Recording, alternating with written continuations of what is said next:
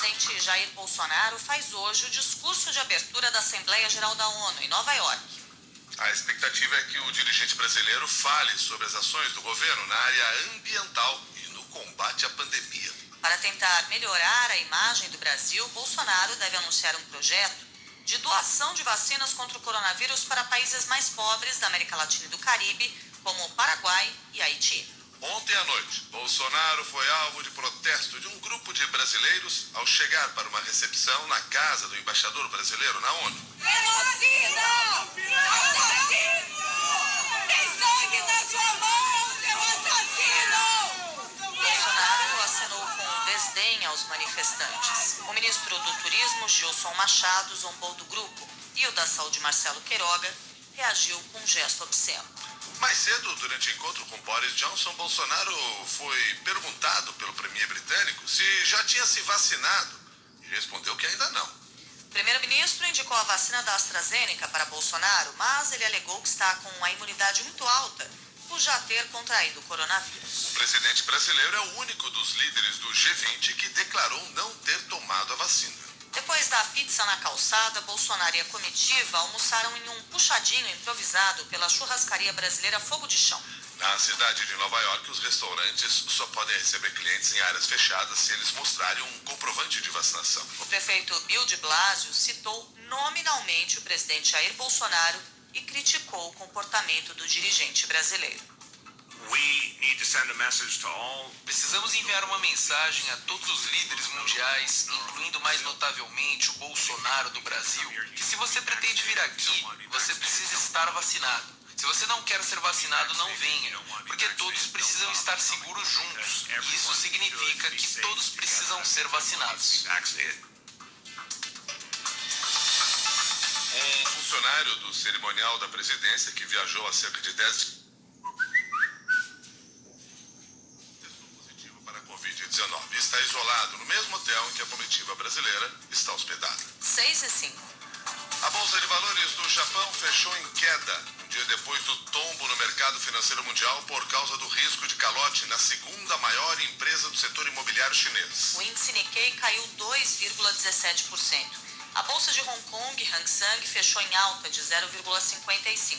A Bolsa de Xangai está fechada hoje por causa de um feriado continental na China. A Evergrande tem uma dívida de 355 bilhões de dólares, quase 2 trilhões de reais, e pode gerar uma crise parecida com a de 2008, que começou nos Estados Unidos. Em Nova York, o índice Dow Jones fechou em baixa de 1,78%. E na Alemanha, a Bolsa de Frankfurt caiu 2,31%. Em Londres, menos 8,86%. Ou, melhor, menos 0,86%. São Paulo, o principal índice da Bolsa chegou a cair mais de 3%, se recuperou, mas fechou em baixa de 2,33%, na menor pontuação desde o dia 23 de novembro.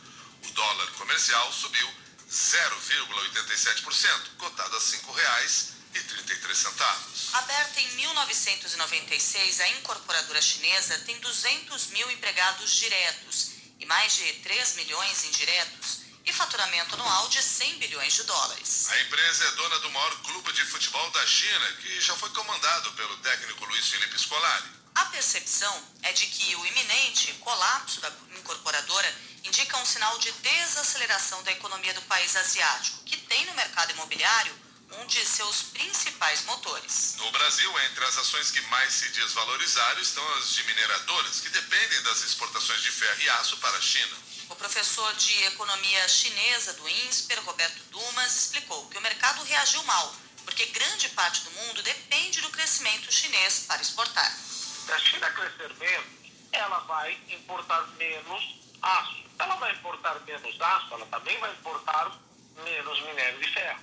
Se ela vai importar menos minério de ferro, menos aço, porque vai crescer menos, e tem dos Estados Unidos crescendo bastante, mas provavelmente com o início uh, do começo do fim do afrouxamento monetário, isso mostra que daqui para frente o crescimento mundial que iria de vento em pompa vai ser menor. Então, por isso que os mercados acabam ficando agitados, e principalmente mercado como o brasileiro. Mas por que o Brasil? Veja, um terço de tudo que eu exporto vai para a China. E a maior parte disso é justamente minério de ferro. Então, como a gente sabe que eles provavelmente vão desenvolver menos projetos de ativos imobiliários, eles vão importar menos minério de ferro. Menos minério de ferro, menos dólares vão entrar no país. Ora, menos dólares vão entrar no país, juntando as idiosincrasias dos nossos problemas domésticos, joga o câmbio para 133 e a bolsa minutos. A CPI da pandemia ouve hoje o ministro da Controladoria Geral da União, Wagner Rosário. Ele vai ser cobrado a dar explicações sobre a suposta omissão da CGU em negociações irregulares do Ministério da Saúde. Para o presidente da CPI, Omar Aziz, Wagner Rosário prevaricou ao não tomar providências sobre a atuação do ex-diretor de logística, Roberto Dias. O ministro também deve falar das investigações sobre desvio de recursos liberados pela União para estados e municípios, como quer o governista Eduardo Girão, autor do requerimento de convocação. Ontem, o governador do Amazonas, Wilson Lima, se tornou réu no Superior Tribunal de Justiça, acusado de participar de um esquema de desvios de recursos públicos para a compra de respiradores. O relator da CPI da Covid, Renan Calheiros, decidiu adiar para o início de outubro a entrega do relatório final da investigação. O parlamentar adiantou à CBN que o parecer vai prever o indiciamento do presidente Jair Bolsonaro por vários crimes. A prevaricação ela já está comprovada, né? ele, ele próprio é, fez questão de confirmar a conversa com os irmãos Miranda, mas há também, você sabe, digitais do próprio presidente em algumas questões é, foram reprovadas pela população e afetam é, diretamente a legislação penal brasileira.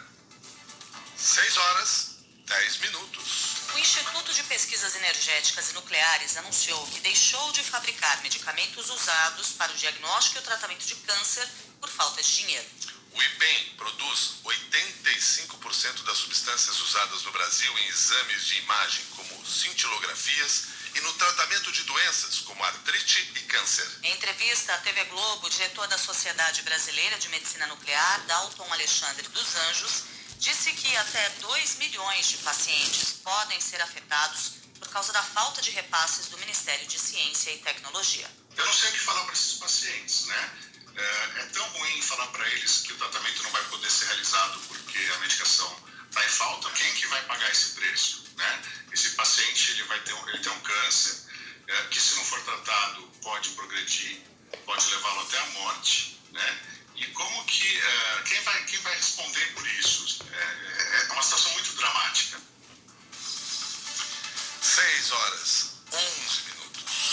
Agência Nacional de Aviação Civil deve publicar hoje o edital do leilão de privatização dos aeroportos de Congonhas, em São Paulo, e Santos Dumont, no Rio. As empresas que levarem as concessões terão de investir quase 7 bilhões de reais durante a vigência dos contratos que vão durar 30 anos. Você está acompanhando os destaques desta terça-feira do Jornal da CBN.